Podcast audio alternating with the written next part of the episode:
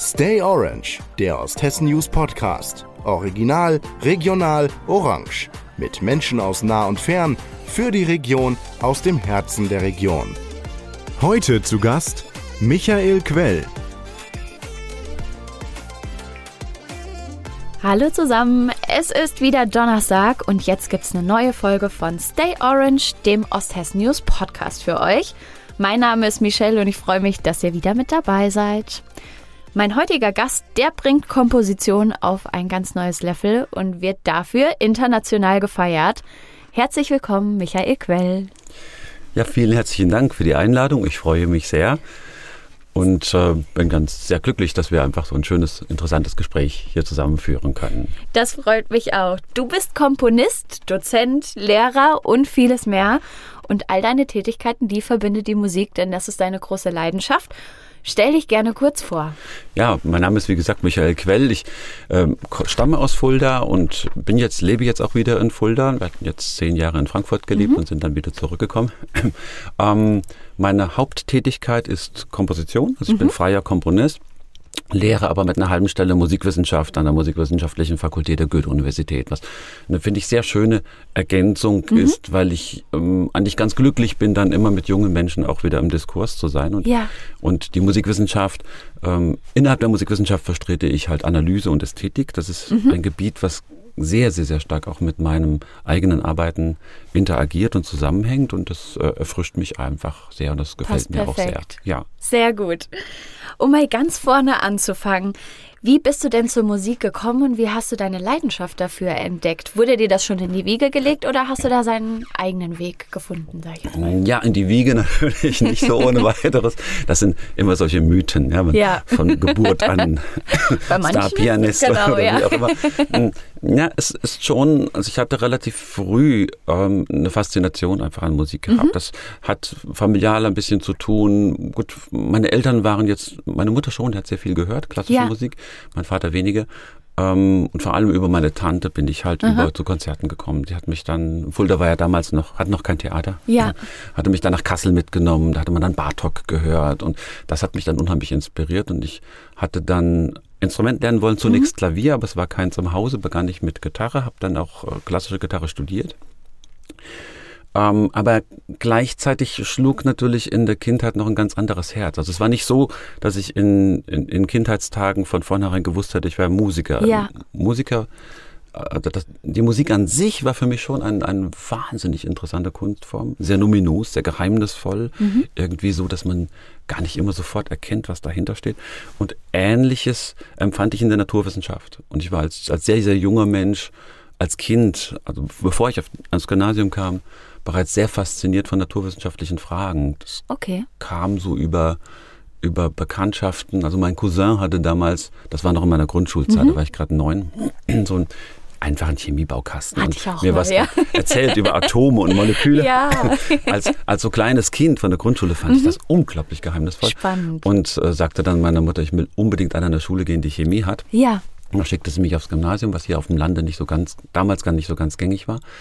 Und ich war total enttäuscht, dass es in der fünften Klasse kein Chemie gab. Ja, okay, das dauert immer erst ein bisschen. Hatte dann einfach mehr, also ich wollte das einfach mehr erfahren. Und meine Eltern sagten dann, na gut, wir haben da keinen besonderen Kenntnisse zu, aber weißt du, Junge, wir kaufen dir ein Buch, lies mal.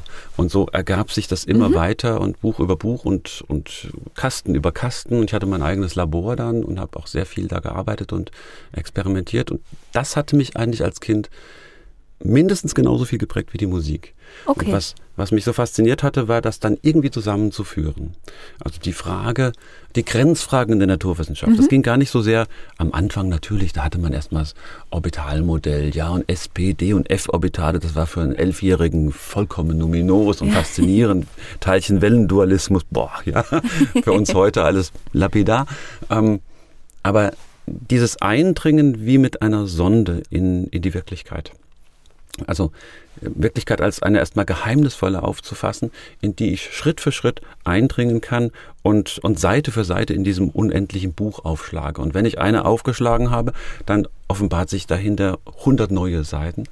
Und ähnliches empfand ich eigentlich immer in Musik. Mhm. Mich hat es ein bisschen ähm, sagen wir mal, wenig erfüllt, wenn man das vorsichtig formulieren kann, einfach ähm, die Stücke nur zu spielen, die mir mein Gitarrenlehrer damals halt geboten hat. Es war ein sehr guter Gitarrenlehrer, ja. keine Frage.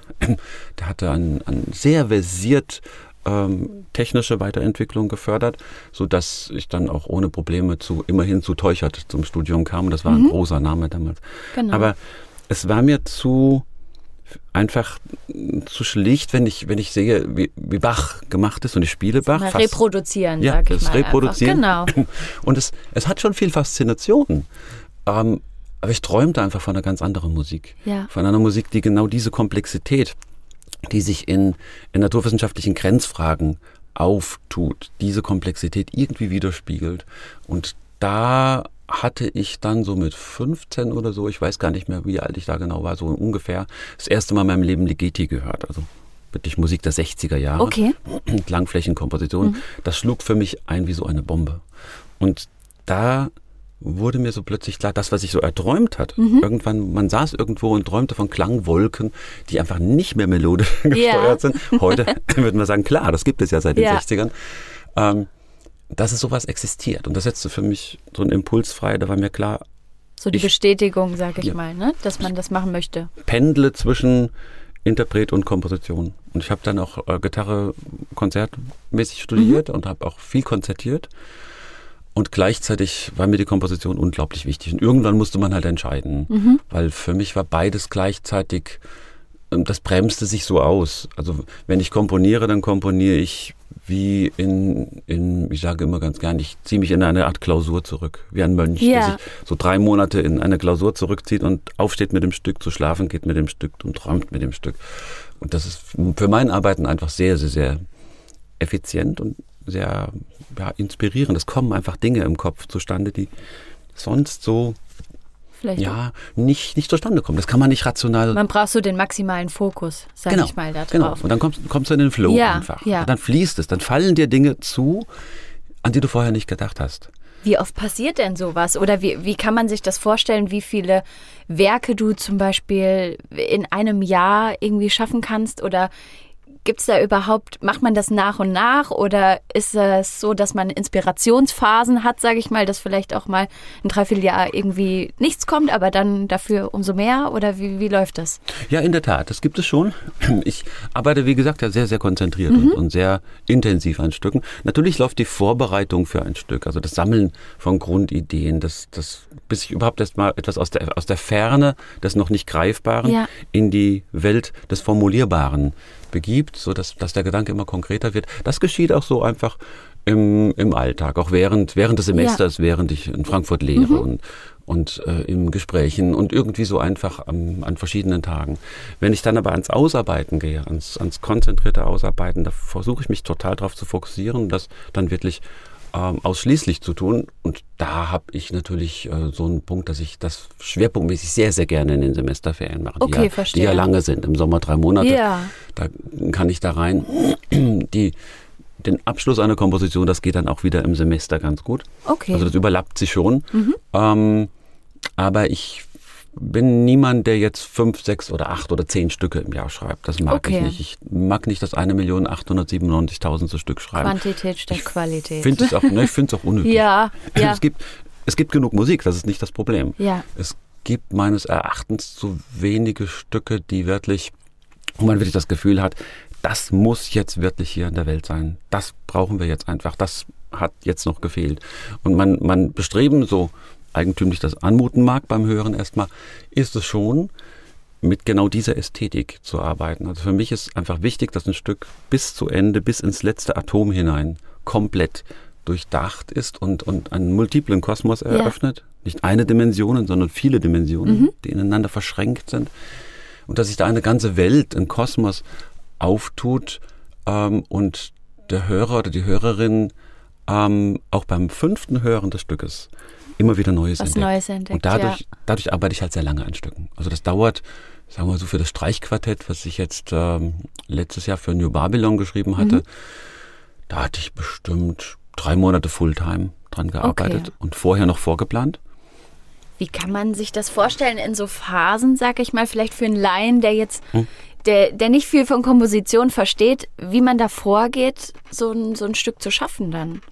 Ja, das ist ein, ein langsamer Prozess, ein, ja. ein schrittweiser Prozess. Es ist zunächst so eine Grundidee da und ein, ein Grundgedanke auch für eine bestimmte Formation zu arbeiten. Mhm. Das kann auch verknüpft sein natürlich mit einem äußeren Anlass. Ja, ja. Dass man, man, also früher habe ich natürlich sehr viel ins Blaue hineingeschrieben. Mhm. Heute ist es schon so, dass man einfach auch auf Kompositionsaufträge angewiesen ist, auch aus, aus fiskalischen, wirtschaftlichen Gründen. Ja, ja. verständlich. Und klar. auch die Garantie haben will, dass es ja. dann auch mehr als einmal gespielt wird. Das ähm, da kommt es ja nicht dazu, man muss sich das so vorstellen. Also Daher wird wahrscheinlich denken, wenn er das Wort Auftrag hört, aha, das, das wie, so ist das, wenn ich mein Bad fließen lasse. Ja? Ich bestelle mir den Fliesenleger und sage ihm genau, was er zu machen genau. hat. So ist das gar nicht. Also der Begriff Kompositionsauftrag ist eigentlich ähm, synonym mit der Ermöglichung oder der Schaffung mhm. der Rahmenbedingungen äh, für das, was man gerne machen will. Okay, perfekt. Und ja. da gibt es einfach dann Mittel, die man bekommt und, und vor allem auch natürlich die, das Ensemble, was, ja. was schon ausgewählt ist und was die Möglichkeit bekommt, dann Konzerte ähm, finanziert mhm. zu bekommen, um das Ganze dann aufzuführen. Also der Anlass ist dann da. Aber für was man da schreibt, für welche Formation, das ergibt sich auch im Gespräch. Okay. Also es ist nicht so, dass jetzt ein Quartett an einen heran käme oder irgendein Ensemble an ja. mich herankäme, sagen wir mal ein freies Ensemble, und würde sagen, ich brauche jetzt aber ein Stück für die Sextettbesetzung, kannst du mir das schreiben in den nächsten ja. drei Monaten. Das, ja, gibt es auch, aber das ist jetzt nicht so das eigentlich das Spannende. Meistens kommt man, ist, ist sehr viel freier. Ist, die Freiheit ist wichtig, glaube ja, ich, um ja. dann ne, auch was Individuelles und Besonderes draus zu machen. Absolut, man kommt so ins Gespräch ja. und dann kommt irgendwie auf, könntest du dir vorstellen, für uns einen Auftrag zu schreiben? Und, und dann gehe ich natürlich auch mal so in mich und, und überlege mir, ja, ähm, auch diese Formation korreliert sehr stark mit dem, was momentan inhaltlich in meinem Kopf vorgeht. Mhm. Und so kommt erstmal überhaupt ein, eine Grundidee zusammen, zustande. Also überhaupt ein Stück, sagen wir mal, für eine Quintettbesetzung, wie jetzt Vianova hatten wir vor zwei Jahren für die äh, Kunsthalle Erfurt in Auftrag mhm. gegeben. Ähm, tolles Ensemble. Da war mir natürlich klar, mit so einem Spitzenensemble, das lässt man sich nicht entgehen. Und ähm, dann, dann reifen im Kopf einfach Gedanken, welches Sujet einfach gerade das, das Aktuellste in, in mir ist und was ich ausarbeiten möchte. Und nach und nach ist es so wie eine, fast wie so eine Fata Morgana. Erst das ganz weit mhm. weg, ein, eine Grundidee, aber sie ist überhaupt noch nicht konkret. Und man nähert sich ihr an. Sie kommt näher und näher und wird langsam begrifflich, fasslich. Einfach ja, okay. begreifbar. Und dann kommt so eine Phase, für mich ganz wichtig, dass ich unheimlich viel skizziere. Ja. Also sind, sind Wochen, Monate, in denen ich Skizzen verfertige, auch wieder verwerfe, hunderte Seiten. Und ab irgendeinem Punkt, wenn man merkt, jetzt, jetzt ist es wirklich so konkret, jetzt muss einfach wirklich es auskomponiert werden, dann entwerfe ich meistens auf so einen, so einen großen Formplan, das ist nicht prädeterminiert, aber so einen großen Ablaufplan auf eine yeah. Tapetenrolle. Okay. Also das, die hängt dann in meinem Zimmer, yeah. die ist dann so vier, fünf Meter lang und quasi wie so ein großer Zeitstrahl und was für Dinge Perfekt, da ablaufen. Ja. Und, aber während des Ausarbeitens verändert sich das dann noch. Okay, verstehe. Weil das ist ja nicht so, dass man das dann abarbeitet. Das wäre mir viel zu Zum linear. Prozess, sage ich genau. mal, ne? wo man immer weiter dran feinjustiert. Ja, so, ja. So. ja, ja. das ist eine Feinjustierung. ja, Manchmal auch eine vollkommene Umlenkung. Ja. Also es gibt auch so Phasen, da kommt dann plötzlich ein, ein Gedanke hinein, dass ich mhm. einen kompletten Formteil anders gestalte. Und dann wird aus diesem Plan auch etwas herausgestrichen und weggenommen und durch was anderes ersetzt oder vollkommen umgedreht. Also der ist immer in Bewegung. Und okay. damit ich den Überblick nicht verliere, datiere ich das dann immer. Ja. Und am Ende sind das ganz sehr dicht beschrieben, so eine Tapetenrolle von fünf Metern, äh, ganz dicht beschrieben meistens kleben dann unten noch Zettel dran, weil ja, das okay. die Rolle nicht mehr passte. nicht mehr gereicht, in unterschiedlichen ja. Farben und unterschiedlichen Schichten. Aber so wird das nach und nach konkret. Okay. Und, und äh, dann natürlich auskomponiert in die Partitur hinein. Und während dieses Kompositionsprozesses passieren dann halt immer wieder neue Gedankengänge. Spielst du denn dann auch all die Instrumente, für die du schreibst? Oder wie kann man sich das vorstellen? Ja, alle nicht. Ähm, aber ich habe mich halt sehr, sehr, sehr lange und sehr viel und sehr intensiv mit dem Instrumentarium beschäftigt und mhm. das auch heute noch. Also bestimmt zehn Jahre, mit denen ich sehr intensiv mit einzelnen Interpreten gearbeitet okay. habe und, und wirklich alles versucht habe auszureizen, was da geht. Also mein, mein Hauptinstrument vom, vom Konzertwesen war ja. die klassische Gitarre. Natürlich spiele ich Klavier, das geht ja gar nicht anders, braucht ja. man ja immer, immer in der Praxis. Äh, die Streichinstrumente habe ich alle zu Hause, außer Kontrabass, also Violine, okay. Bratsche und Cello. Auch ein recht gutes Cello. Ähm, da probiere ich schon auch Dinge. Ähm, ich, es ist nicht so, dass ich jetzt natürlich jetzt eine richtige, eine, eine was weiß ich, Bach-Cello-Suite spielen können, um mhm. Gottes Willen. Ähm, Brauche ich ja nicht. Aber für mich sind die Instrumente, gerade die Streicher, einfach wichtig. Ich will sie auch immer in den Fingern haben. Ähm, dann, wenn ich aus dem, was gesichert ist, austrete. Und das mhm. mache ich ja in meiner Musik ständig. Ich ja. schreite ständig Grenzen ab.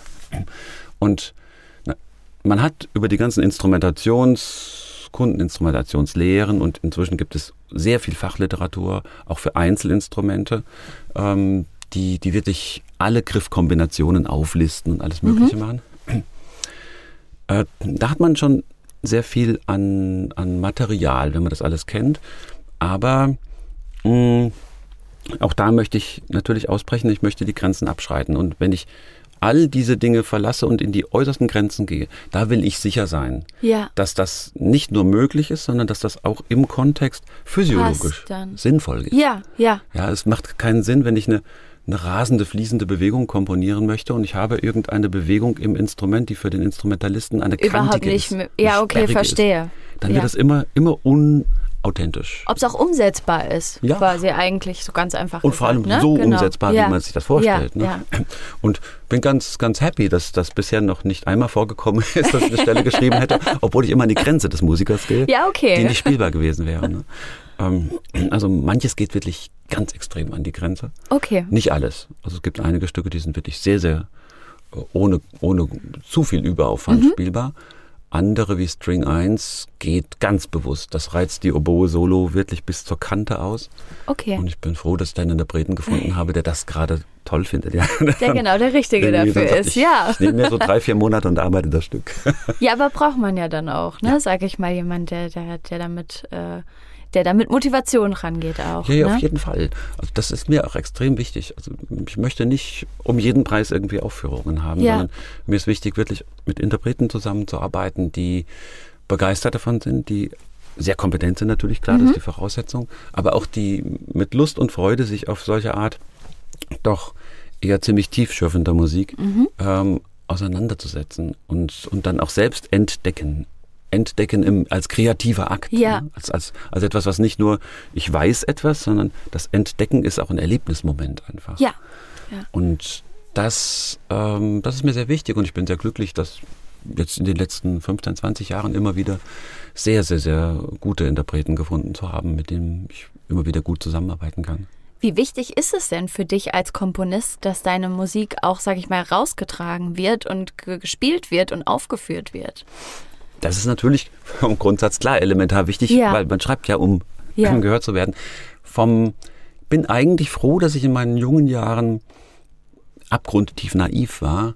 Äh, naiv in dem Sinne, was für mich künstlerisch eine wirklich sehr, sehr fruchtbare Angelegenheit war. Als ich mein, mein erstes großes Stück vollkommen utopisch geschrieben habe, schon vor meiner Studienzeit 1980.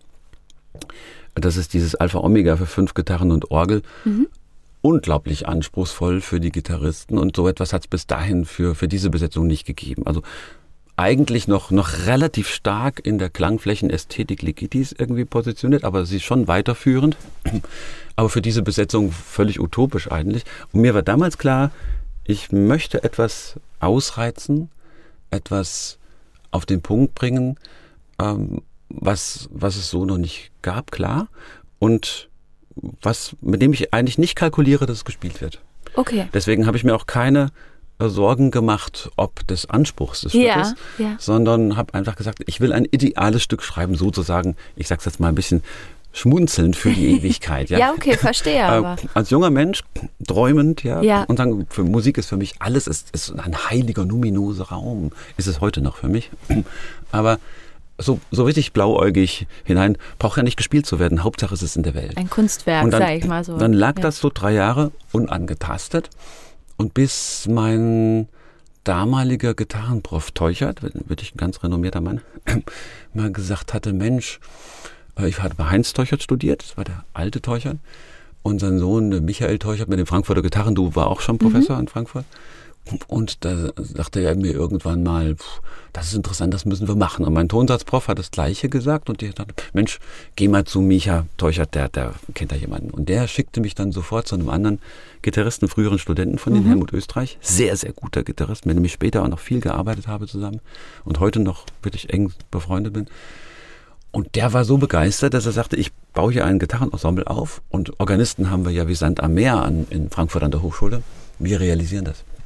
Und dann ist es vier Jahre nach der Entstehungszeit gespielt worden. War gleich so ein Erfolg, dass es im, Werkstattkonzert für junge Komponisten, das da leitet der Hochschule das sofort ins Hochschulkonzert, ins offizielle mit Hessischen Rundfunk Ach, toll, okay. programmiert wow. hat. Und der HR hat es dann im gleichen Jahr nochmal aufgenommen an den Tagen für Neue Musik Wiesbaden. Ja, Wahnsinn. Und ich dachte, hey, das ist eigentlich interessant, dass Dinge, wenn man, wenn man nur authentisch, und das ist so schon meine Linie, authentisch zu arbeiten, an der Sache ausschließlich aus der Sache heraus, ausschließlich aus dem Stück heraus, aus der Kunst heraus.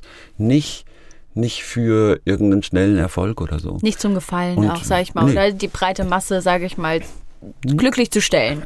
So. Naja, also, na, das ist eine Ambivalenz. Also, da würde ich dir zustimmen, ja. aber gleichzeitig widersprechen. Okay, verstehe.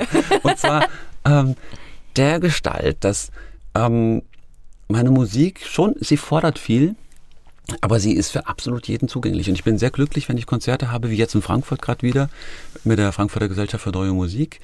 Äh, es war so ein Konzert mit Informationen. Mhm. Und wir ganz bewusst nicht nur das neue Musikpublikum angesprochen haben. Das kam ja. natürlich klar. Es kamen auch viele meiner Studenten und Kollegen mhm. von der Uni, aber und von der Hochschule Leute. Aber es kam, wir wollten ganz bewusst auch Menschen ansprechen, die zum Teil vielleicht noch gar nicht neue Musik gehört haben. Mhm. Mhm. Und es funktioniert. Es geht. Man muss nur zum Hörer auch Brücken bauen. Man muss ihm die Chance geben, da einzutauchen. Und meine Überzeugung war immer, und das hat sich eigentlich auch bewahrheitet, dass wenn A ein Stück wirklich mit dieser Intention gearbeitet ist, wirklich als, als große Kunst gearbeitet ist und B, die Interpreten wirklich exzellent sind und es hervorragend spielen. Das ist die Voraussetzung. Wenn es schlecht gespielt wird, kriegen sie keinen Kontakt zum Publikum. Ja, okay, verständlich. Und, ne? und wenn sie es toll performen, dann kommt der Zahntechniker oder ich sage jetzt mal irgendwie willkürliche Berufe ne? ja. oder, oder die Altenpflegerin oder die Krankenschwester oder wer auch immer mhm. ähm, oder der Chefarzt, egal. Die Leute, die noch Leute, die noch nie neue Musik gehört haben und sie werden sie werden etwas mitnehmen und zwar werden sie A, überrascht sein. Mhm. Sie werden auch sagen, das höre ich dann ja auch immer wieder. Ja, sowas habe ich noch nie gehört. Aber es ist unheimlich spannend. Also, wenn wieder sowas ist, ja. gib uns Bescheid. Und das ist doch ein riesen, riesen Erfolg. Und ich finde es Auf grad, alle Fälle. gerade wichtig. Natürlich, da gebe ich Ihnen dir jetzt auch wieder recht von dem ersten Teil, was du gesagt hattest. Ähm, die große Masse im Sinne von. Ich meinte aber auch eher so den Mainstream-Stil, ja, ja. sag ich mal so. Ne? Nicht, dass es genau. nicht für jeden zugänglich ja. ist oder jeden begeistern kann, sondern mhm. dass man einfach mit dem schwimmt, was die Allgemeinheit halt immer toll findet, nee, sag ich mal so, ne? Im, im, ersten Schritt. Ich möchte nicht Helene Fischer kopieren oder, oder den, den, den, auch von mir hochgeschätzten Udo Lindenberg. Den ja. ich ja genial, den Kerl. aber es ist halt eine andere Musik. Verständlich. Und auch eine Musik, die man an der Bar einfach mal hören kann. Ja. Das ist meine Musik natürlich nicht. Und es ist eher ernste Musik also alle ernste Musik eigentlich überhaupt nicht. Also man, man, die fordert schon ein, dass man sich auf sie einlässt, ne? dass ja. man hört. Ich kenne Leute, eine meiner äh, Studentinnen, die jetzt ähm, meine Hilfskraft, wissenschaftliche Hilfskraft ist, die hat jetzt kürzlich so einen Trip in die Alpen gemacht und ist mit Mitstudenten, die nicht von der Musik kommen, gefahren und hat, weil sie begeistert war von dem Konzert, mhm. die letzte CD mit meinen Stücken einfach eingelegt und gesagt, hört mal einfach auf der Autobahn. Ja. das ja, hat irgendwie ganz gut funktioniert, wie sie mir sagte. Oh, aber, super.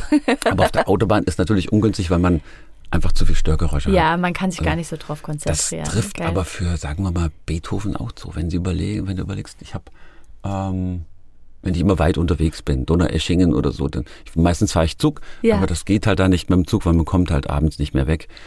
Und ähm, fahre ich halt mit dem Auto. Und wenn ich dann vier, fünf Stunden Auto mhm. fahre, will ich auch nicht nur das Brummen des Motors hören, also dann höre ich auch schon mal Musik. Aber ich merke auch mir vertraute Musik, die ich mhm. kenne, was weiß ich, wenn ich Coriolan-Ouvertüre Beethoven höre mhm. oder so, oder Egmont. Ähm, das ist ein wesentlich geringerer, geringerer Genuss. Ich höre die Details dann einfach nicht. Ja. und dann kann ich eigentlich zielführend nur Stücke hören, die ich kenne, weil dann das gehörte nur, der Impuls für mich ist im Kopf. Es wird ergänzt sie quasi. Zu, genau. der, der, das Gehirn ergänzt den Rest, der fehlt ja, durch die ja. Außengeräusche. Ja, verständlich, auf alle Fälle. Jetzt haben wir ja viel über die Musik geredet, aber wie würdest du die denn für unsere Zuhörerinnen oder Zuhörer beschreiben, die vielleicht noch nicht reingehört haben vom Klang? Wie kann man sich das vorstellen vielleicht, wie du es selbst beschreiben würdest? Ja, also aufregend. Erst mhm. einmal im positiven Sinne. Also ja. nicht aufregend bis zum Herzinfarkt, sondern aufregend im ganz positiven Sinne ist. Sie hinterfragt natürlich die eigene Hörerfahrung. Das mhm. ist ja auch der Sinn der Sache. Wir wollen ja als ernste Komponisten nicht, äh, wie du vorhin sagtest, nur etwas bedienen, ja. nur, nur einfach so eine reine Hören als Satisfaktion. Ich, oh, ich brauche jetzt meine Stille, ich höre jetzt mein, mhm. mein, meine Meditationsmusik und ich weiß gar nicht, was da kommt, sondern ich lasse mich nur berieseln. Das, ja. das ist es ja gar nicht. sondern man will ja den Hörer, äh, die Hörerin irgendwie ähm, im positiven Sinne treffen. Mhm. Und das ähm, wird erst einmal eine Überraschung sein. Mhm. Also wenn man zumindest neue Musik noch nicht gehört hat, also die ernste Musik der Gegenwart, wird es erstmal eine Überraschung sein. Aber man, man ist vielleicht auch zu Beginn ein bisschen am Schwimmen mit der Orientierung und denkt, ups, was passiert jetzt hier eigentlich? Ich habe ja keine traditionelle Melodie. Es gibt ja nicht ja. so eine typische Schlussbildung, wie ich sie bisher kenne. Ja. Äh, wir Theoretiker würden jetzt sagen, also eine typische Kadenzbildung, aber auch der Nicht-Theoretiker hört es ja und erwartet es. Ähm, das kommt da natürlich nicht vor, weil wir das bewusst vermeiden wollen. Mhm. Wir wollen ja ganz andere Dinge öffnen. Um, und aus dieser Vermeidung, wir vermeiden ja nicht als Selbstzweck, sondern in der Negation dessen, soll sich ein völlig neuer Kosmos öffnen. Und das ist, wenn man sich darauf einlässt, auch für den, diejenige, die jetzt noch nie das gehört hat, eine, und das erfahre ich immer wieder an Rückmeldungen, wunderbare Erfahrung weil man plötzlich spürt, hey, was es da an, an unglaublichen Welten gibt, an Farben, an, an Harmonien, an Klängen, an mhm. Strukturen, an Umgang mit Zeit. Also eine äh, Zeit ist mir sehr wichtig. Mhm. Zeit, also als Erlebniszeit so zu begreifen, dass das ein Stück versucht, quasi Raumzeitkontinuum aufzulösen, was natürlich physikalisch nicht geht, ja. aber, aber im, im Empfinden des Rezipienten ist es dann so, oder fühlt man dann so etwas wie, als wenn Zeit aufhörte zu existieren? Im Hörerlebnis, ja, sag ja, ich mal. Ja, ne? Wenn man sich richtig drauf einlässt. Das ist ja ein aktives Zuhören und, und äh, nicht, wie man das vielleicht sonst von Musik gewohnt ist. Weil ich glaube, Musik ist für viele auch so ein, so ein äh, so eine Kunst, die irgendwie in den Hintergrund gerückt ist, weil man ständig damit konfrontiert ist, aber das gar nicht aktiv genießt. Ja, so. ja, ja, ja. Und das ist gar kein rein intellektueller Vorgang. Äh, das mag so klingen, ja, wenn mhm. viele mir das ja äh, von, von außen manchmal so ein bisschen unterstellen. Gut, ich schreibe ja auch über Musik und das sind halt dann mhm. oftmals so musikphilosophische und musikliterarische Texte. Das liest sich auf den ersten Blick manchmal nicht so ganz leicht. Und dann ist sofort die Vermutung, ups, das ist so ein verkopftes Zeug. Nein, ist es überhaupt nicht. Es, es ist so eine, natürlich ist eine geistige Tiefendimension da. Wenn man mhm. sich darauf einlässt, wenn man in die eindringen möchte, dann kann man so spiralenförmig immer weiter in die Tiefe des Werks eintauchen und und immer mehr entdecken und erforschen. Aber man kann auch den ganz anderen Weg wählen und einfach sagen, ich lasse mich jetzt mal nur auf den Klang ein mhm. und, und will gar nicht wissen, was da mit String 3 Brains gemeint ist oder mit String 2 Graviton oder Energeia Afanes. Ja. Oder, ist natürlich ganz spannend. Das ist existenziell, was uns betrifft. Das ist Quanten- und Astrophysik, mhm. hochinteressant. Aber braucht man alles nicht. Es ist zuallererstens autonome Musik. Musik, die für sich selbst äh, steht und mhm. funktioniert und die kann man unmittelbar einfach auf sich wirken lassen. Und ähm, sie ist, also ich tendiere sehr zu einer, zu einer Musik, die sehr stark innerlich durchhört ist. Also das Spiel mit Zeit, mit Farben, mit Raum, mhm. mit Strukturen und auch mit Konnotationen, also mit Material, was sozusagen durch bestimmte Dinge konnotiert ist, dem, dem eine gewisse Tradition anhaftet, mhm. mit der man dann in einem Stück arbeiten kann und spielen kann. Und das, das muss man gar nicht wissen, das spürt man einfach. Okay. Man spürt diese Dinge. Also ich spüren auch, wenn ich laufend in, was weiß ich, oder wenn, wenn ich, wenn ich dir jetzt einen, einen Text vorlesen würde mit lauter Alliterationen. Ja, genau. Ja? Merkt man ja sofort. Da merkt man dann sofort, ups, da ist irgendwas merkwürdig. Und selbst wenn ich nicht weiß, was eine Alliteration ist, kriegt es Fällt mir auf. Ne? Auf alle Fälle. Oder wenn ich von morgens bis ja. abends im Oxymoron reden würde, würdest du wahrscheinlich denken, ups, was ist mit dem denn eigentlich los? Und es, es erschüttert erst einmal den, es reißt einem erstmal aus den ähm, festgefügten Bahnen heraus, mhm. öffnet dadurch aber eben eine völlig neue Erfahrungswelt und die ist wunderbar einfach. Wer in diese Erfahrungswelt mal eintauchen möchte, der kann das ja auch ganz bald hier Denn in Fulda machen. Du ähm, hast gemeinsam mit Franz Erhard Walter am 6. Mai im Fürstensaal ein gemeinschaftliches Kunstmusikprojekt geschaffen. Ähm, Gibt es denn da noch Karten? Ja, ja, da, da gibt es noch Karten. Karten. Ja, ja. Genau. ähm, genau, wann geht's da los abends? Das geht abends um 20 Uhr los. Okay. Genau, und auf was darf man sich freuen? Vielleicht magst du kurz erzählen. Ja, das ist ein ganz, ganz spannendes Projekt. Also wir hatten, hatten das ähm, kurz vor Corona, mhm. äh, hatten wir uns zufällig getroffen in, im Karpfen und kamen natürlich sofort auf Kunst und Kunstästhetik und Musik zu sprechen. Ähm, Franz Erhard kennt sich auch in Musik sehr gut aus. Also mhm. er hat auch mit Cage Kontakt gehabt und mit Stockhausen und da kamen wir sofort in, in den Flow. Und ähm, er fragte mich dann, was, was ich so mache und ich erzählte ihm dann mhm. von meinem Stück Anamorphosis, was auch mit, mit offenen oder mit, mit teilöffnenden Formen arbeitet. Mhm. Und da kam sofort der Gedanke auf, dass das ja sehr stark korreliert mit seinem Werkbegriff.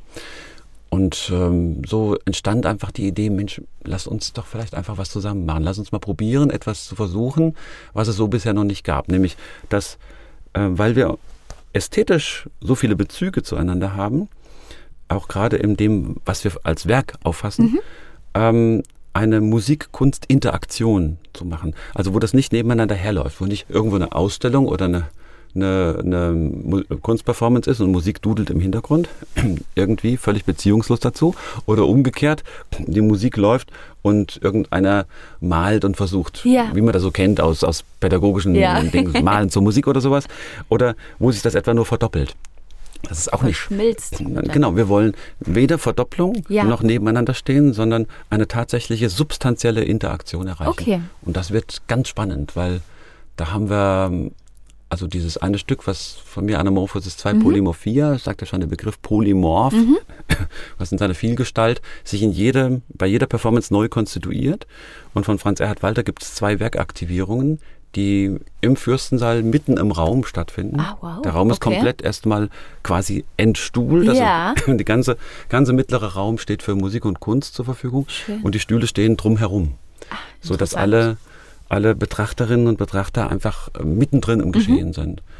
Und da wird, wird Franz Erhard Walter mit seinem Sohn Kaspar Lehmann-Walter mhm. ähm, zwei Werke aktivieren und in der Aktivierung auf das, was musikalisch geschieht, reagieren und die, das musikalische Geschehen, diese B-Version von Anamorphosis, die völlig neu konfiguriert werden muss bei jeder Aufführung, ähm, für das es sehr viele Möglichkeiten gibt. Mhm. Elf Milliarden, die kann man gar nicht auskosten, aber äh, hier in diesem Situation muss diese Konfiguration natürlich auf die Werkaktivierungen, weil das Bezug nehmen. Und das heißt, die, diese, diese Neuordnung geschieht dann unter dem Gesichtspunkt, was die Werkaktivierung Franz Erhard Walters äh, vorher entfaltet hat und okay. noch währenddessen entfaltet. Wird spannend. Das klingt sehr interessant auf jeden Fall.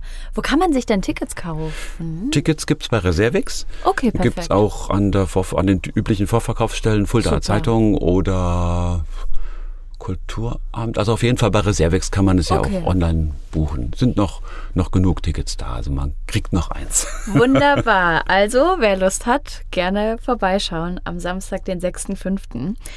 Jetzt bringst du ja in Form von Konzerten oder Projekten ähm, deine Musik an die Menschen, aber, haben wir ja auch schon drüber gesprochen, lehrst auch die Musik. Wie wichtig ist es für dich, deine Leidenschaft auch so an die nächste Generation weiterzugeben? Das ist für mich schon sehr, sehr wichtig. Ja. Ich wollte nie ähm, nur in meinem Räumchen oder in meinem Atelier sitzen mhm. und, und komponieren. Natürlich ist für mich Komposition, wie gesagt, ein ganz heiliger Akt und ganz wichtig und der, das, das, Elementarste in meinem Leben und das, das, ganze Leben hat sich einfach darum gedreht mhm. bisher und dreht sich auch immer noch. Aber diesen zweiten Pol, einfach nach draußen zu gehen und mit, mit jungen Menschen zu kommunizieren. Der ist mir extrem wichtig und ich merke gerade an der Goethe-Universität, die eine, eine Universität ist mit einer sehr, sehr großen geisteswissenschaftlichen Tradition, mhm. Adorno und Habermas, kennt man ja alles, das schwingt ja nach wie vor sehr, sehr stark mit. Und gerade also gerade Musikwissenschaft hat mir da sehr zugesagt. Ich habe immer so gependelt, Musikhochschule irgendwo. Ich war und hatte auch verschiedene Lehraufträge an verschiedenen Musikhochschulen. Toll, auch klar. Auch auf der ganzen Welt, gell, muss ja, man dazu sagen. Genau. Viel unterwegs ja, halt, ne, ja. wo ich dann immer eingeladen werde. In New York hatte ich ein größeres Projekt gehabt, mhm. in Kiew. Und, und das, da ist man halt immer wieder unterwegs. Und das finde ich auch toll. Das finde ich ganz wichtig, auch über den, den, den eigenen kulturellen Horizont einfach rauszuschauen und da immer in Interaktion zu sein. Das erfrischt auch unglaublich äh, und erweitert einfach den Blickwinkel. Und ähm, die, die Arbeit an der Universität finde ich sehr spannend, weil die Musikhochschule hat zwar den großen Vorteil, dass man über Aufnahmeprüfungen immer schon relativ, sag mal, technisch ähm, ganz gut vorgebildete Musiker ja. hat. Mhm. Das ist an der Uni anders, weil wir, wir haben zwar einen Eingangstest, aber der nicht so ganz verbindlich ist. Das heißt, mhm. es kann auch jemand anfangen, der noch erhebliche Lücken am Anfang hat. Das lässt sich aber erfahrungsgemäß sehr, sehr schnell ausgleichen. Was aber der große Vorteil ist, an, an der Uni ist einfach diese breite Aufstellung. Und da ich ja sowieso so ein interdisziplinärer Mensch bin, ja. ist das für mich eine totale Heimat. Also ich habe dann in meinen Analyseseminaren Leute, die Hauptfach äh, einfach Hauptfach Informatiker sind oder Physiker okay. und jetzt nochmal Musikwissenschaft als Nebenfach studieren. Oder umgekehrt Hauptfach Musikwissenschaft, ja. die Nebenfach Theaterwissenschaft, Philosophie sind recht viele Philosophen dabei oder Geschichte, Geschichtswissenschaften studieren und alles Mögliche fließt zusammen, Literaturwissenschaften. So eine Vielfalt, die ja. sich da auch vereint dann, ne? das ist spannend. ja, jetzt im letzten, im letzten Semester hatte ich einen wirklich sehr, sehr, sehr fitten, wirklich sehr versierten Judaisten drin. Und da ich natürlich, hat ja auch mal Theologie studiert, auch, mhm. auch Hebräisch äh, gemacht habe, äh, kam man dann natürlich sofort ins Gespräch. Mhm. Ja, wenn ich über Zeitmodelle des alten Orients sprach, ne, über Kohelet, ja, ja. Und dachte, ja, Kohelet von Kahal, die Versammlungen, ja, das müsste man wieder relativieren. Hat gleich gematcht. dann kommt man in eine, eine unglaublich tolle Debatte. Und ähm, es ist für den, für mich als jemand, der Musik auch beim Lehren gerne wegbringen möchte davon, dass man ausschließlich mit dem, ich sag mal, mit dem Millimeterlineal jeden Ton abmisst. Natürlich müssen wir das, das ist Handwerk, das ist klar, mhm. das machen wir auch. Mache ich natürlich, das sind die dann auch sehr versiert drin. Aber man kann es nicht darauf begrenzen. Mhm. Äh, Musik hat viel, viel, viel mehr Dimensionen und auch gerade die geistige Dimension, die mir als Künstler auch extrem wichtig ist, das Geistige in der Musik das versuche ich auch im Lehren halt an den Mann, die Frau zu bringen. Und ich denke, das funktioniert sehr, sehr, sehr gut und die Studierenden sind total glücklich. Ich war sogar vorletztes Semester nominiert für diesen Hochschulpreis für exzellente Lehrer an der Goethe-Uni. Oh, Habe ich nicht okay. bekommen, okay. Ja, war aber mir, hallo, Nominierung ist super. Von vornherein klar. Aber es zeigte mir auch, dass für die Studierenden das doch irgendwie äh, funktioniert. Ich kriege die Rückmeldung ja auch. Und das ist das ja. Schöne auch, dass man im Gespräch einfach ist. Und mit jungen Erwachsenen mhm. zu arbeiten, ist einfach auch faszinierend, weil das ist auch eine, eine große Offenheit einfach da. Die sind ja, ehrlich. Ja. Die sagen einem einfach auch, ja, das war jetzt einfach ein bisschen zu viel fokussiert auf einen Punkt. Ja. Das würden die einem einfach sagen. Ja, aber es ist toll, Und, wenn man so einen, so einen Austausch hat ja, auch einfach. Ja, ne? und das ähm, gibt auch wieder Inputs irgendwie. Und ich brauche diesen zweiten Pol einfach. Ja, auch die, Kom die Kommunikation. Ja. Und dann kann ich auch gerne wieder in meine Klausur mich zurückziehen, wie so ein Einsiedelmönch und dann wirklich drei Monate abgeschottet leben. Aber wenn man, wenn ich das nur machen würde, ich weiß nicht, ich glaube, das würde trotz des inneren geistigen Reichtums, mhm. den man zunächst zu entfalten vermag, unter Umständen das Risiko einer, doch wieder einer gewissen Verarmung mit sich bringen. Mhm. Also so völlig aus dem, aus dem Interaktionsgeflecht herausgenommen zu sein, das hielte ich für problematisch, weil man braucht auch immer den Widerspruch. Also ich liebe mhm. auch wirklich den, den deutlichen Widerspruch. Am liebsten sind mir Menschen, die mich kritisieren und, und meine Stücke kritisieren. Okay, verstehe. Kommt jetzt nicht so ganz wahnsinnig oft vor, aber, aber trotzdem, aber wenigstens immer so ansatzweise, ja, und wie kann man das nicht? Das gibt einem das? ja wieder neue Ansätze natürlich, auch ne? natürlich. und inspiriert dann auch natürlich. wieder nochmal Grenzen zu überschreiten ja, und ja. noch weiter zu gehen. Nur so bleibst du im Fluss. Ja, ja nur, so, nur so lernst du immer weiter dazu. Und das ganze Leben bis zu dessen Ende, so fasse ich es auf jeden Fall auf, ist ein riesiger, großer Lernprozess, ein, eine ganz ähm, intensive Entwicklung. Die Entwicklung findet nur statt, wenn ich mich A, immer wieder selbst hinterfrage, aber auch hinterfragen lasse. Ja. Ja, und, und es sehr ernst nehme, den, den oder die, die mir gegenübersteht und mich wirklich ja. deutlich hinterfragt. Und das äh, geschieht ja sowieso alles in, in wechselseitiger Anerkennung. Ja. Von daher ist es ja auch kein, ja, nicht wie die Jugendlichen sagen, hier wird keiner gedisst oder ja. so. Aber es ist äh, etwas, was notwendig ist, um, um einfach geistig weiter zu reifen. Verste also vollkommen verständlich. Das prägt einen ja dann auch weiter im eigenen Tun, sag ich mal. Ne? Man entwickelt ja. sich stetig weiter und nimmt neue Sachen mit auf und vervielfältigt das dann vielleicht auch. Was würdest du denn sagen, was du dir für deine Zukunft in musikalischer Hinsicht noch wünscht? ich wollte jetzt nicht sagen, ich bin wunschlos glücklich. ich versuche es immer. Ja, es gibt schon noch so Dinge, die ich einfach ähm, noch realisieren möchte. Also da, ein großer Traum, das, das aber hängt wieder mit dem zusammen, was wir ganz am Anfang gesagt hatten, mit, mit Auftragslage. Das kann man nicht ins Blaue machen. Ja. Mein großer Traum ist einen völlig neuen Entwurf einer Oper. Okay. Also Oper gar nicht, nicht so ganz traditionell, auch nicht als Videooper, aber als eine Oper, die sehr stark auch medial arbeitet, mhm. ähm, die virtuell eigentlich ist. So eine Art virtuelle Oper, in der es um was, was natürlich sofort jeden Regisseur erstmal den, den Angstschweiß auf die Stirn treiben wird, aber primär erstmal um ganz existenzielle Fragen geht. Okay. Also das Existenzielle als die Energie, die ansonsten das Beziehungsgeflecht liefert. Mhm. Und vielleicht, ja? vielleicht okay, aus, herausgelöst aus dem Beziehungsgeflecht ja. oder vielleicht mit einem Beziehungsgeflecht verknüpfend, kann man ja auch machen. Aber wo prioritär die ganz existenziellen Fragen im Raum stehen. Und da kann es auch sehr stark einhergehen mit, mit ähm, sehr Grenz, mit den Grenzfragen unserer Existenz. Ja. Also da kann man, kann man sich auch vorstellen, dass es auch viel mit Physik zu tun haben, haben wird. Okay. Und mit der Grenzwelt zwischen Physik und Philosophie. Weil das ist, sind ja eigentlich die Grundfragen, woher kommen wir, woher gehen wir und so weiter, was die Philosophie ja immer thematisiert hat, ähm, geschieht ja doch ganz stark in diesem Grenzfeld so Physik. Ja. Stelle ich mir als wahnsinnig spannend vor, würde ich unbedingt irgendwie, also unbedingt nicht, aber äh, sehr gerne ähm, noch irgendwie machen. Muss man halt irgendwie gucken, dass man irgendwie irgendeinem jemand ähm, die Möglichkeit dazu gibt. Das ist klar. Ich bin jetzt nicht der, der herumrennt und jeden anbaggert und kann ja. nicht mal das schreiben. Das mag ich nicht. Das finde ich ein bisschen ja, ist nicht so meine Persönlichkeitsart. Ja. Aber ich hoffe ja, vielleicht ergibt sich nochmal. Wenn nicht, ist auch gut. Und ähm, geplant ist jetzt demnächst noch ein größeres Orchesterstück. Das Schön. steht aber schon im okay. fest im Raum für das Orchester der Goethe-Universität. Oh, wow. Super. Jan Schumacher hat mich schon darauf angesprochen, der Leiter des Orchesters. Und so verschiedene andere Projekte. Und das Daedalus du, aber gut, das sind jetzt keine Träume, die haben mir einen Auftrag gegeben. Mhm. Das finde ich ein wahnsinnig gutes Gitarren, du. Freue ich mich schon drauf. Aber es gibt so viele Sachen noch, die kommen und ach, ich lasse mich dann auch immer einfach überraschen. Also man kann den Lebensweg auch nicht so ganz planen. Nee, ähm, gar nicht. Ich hätte das nie gedacht in meinen jungen Jahren, als ich Komposition für mich als, mhm. als das Gebiet herausgesucht habe, wo ich mir gesagt habe, nein, ich will mich voll, will nicht beides haben, Konzertlaufbahn und Komposition, ich will mich voll auf Komposition fokussieren. Mir war klar, dass ich da wirklich einfach mit, mich hineinwerfe und wirklich, in Anführungsstrichen, klingt jetzt ein bisschen arrogant, große Stücke schreiben will. Das, ja, aber, aber so dachte ich mir das. Ähm, das war klar. Aber dass die so eine Resonanz finden und ganz regelmäßig von, von internationalen Ensembles gespielt werden und von Senderanstalten gebracht werden etc., das hätte ich mir nie erträumen lassen. Das kann man sich gar nicht und ausmalen. Kann so, man auch nicht ne? planen. Ja. Das hat sich halt ergeben und ich bin sehr, sehr glücklich darüber. Ja. Ähm, aber deswegen, was, was so weitergeht, ich will weiter natürlich viel komponieren. Ja. Und auch, auch Texte schreiben.